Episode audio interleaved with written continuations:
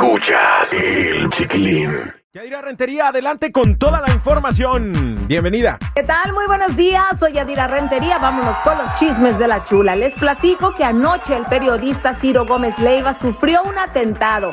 Querían quitarle la vida. Él contó que aproximadamente a 11.20 de la noche, a 200 metros de su casa, estaban dos personas en una moto y le dispararon. Afortunadamente lo salvó que su carro estaba blindado, lo que nos deja entrever que pues tal vez ya había habido amenazas y él temía por su seguridad. El presidente de México, López Obrador, dijo que a pesar de que tienen sus diferencias, no está de acuerdo en que ninguna persona sufra un atentado contra su integridad y van a darle todo el apoyo y a investigar esta situación.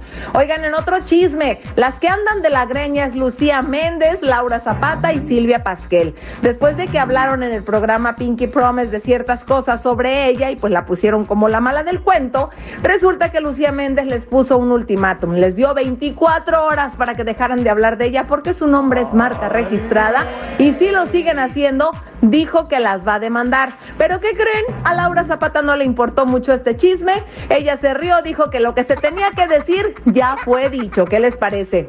Oigan, el rumor anda fuerte de que Grupo RBD podría tener un reencuentro. Y más ahora que dejaron sus redes sociales limpias prácticamente, dejando la intriga en sus fanáticos. Es decir, no aparece absolutamente nada en sus redes sociales. Así que mucha gente cree que este reencuentro podría darse pronto, sobre todo porque han andado muy juntitos última en, últimamente. Lo mismo piensa la gente también de Timbiriche, ahora que se han juntado, que probablemente también podrían lanzarse a hacer un reencuentro y una gira. ¿A quién quieren ver ustedes? Ahí se los dejo de tarea.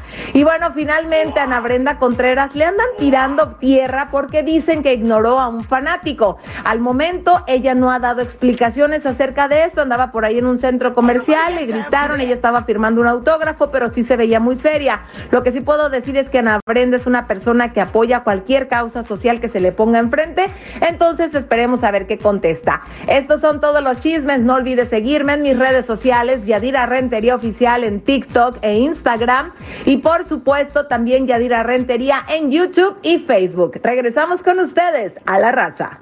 La raza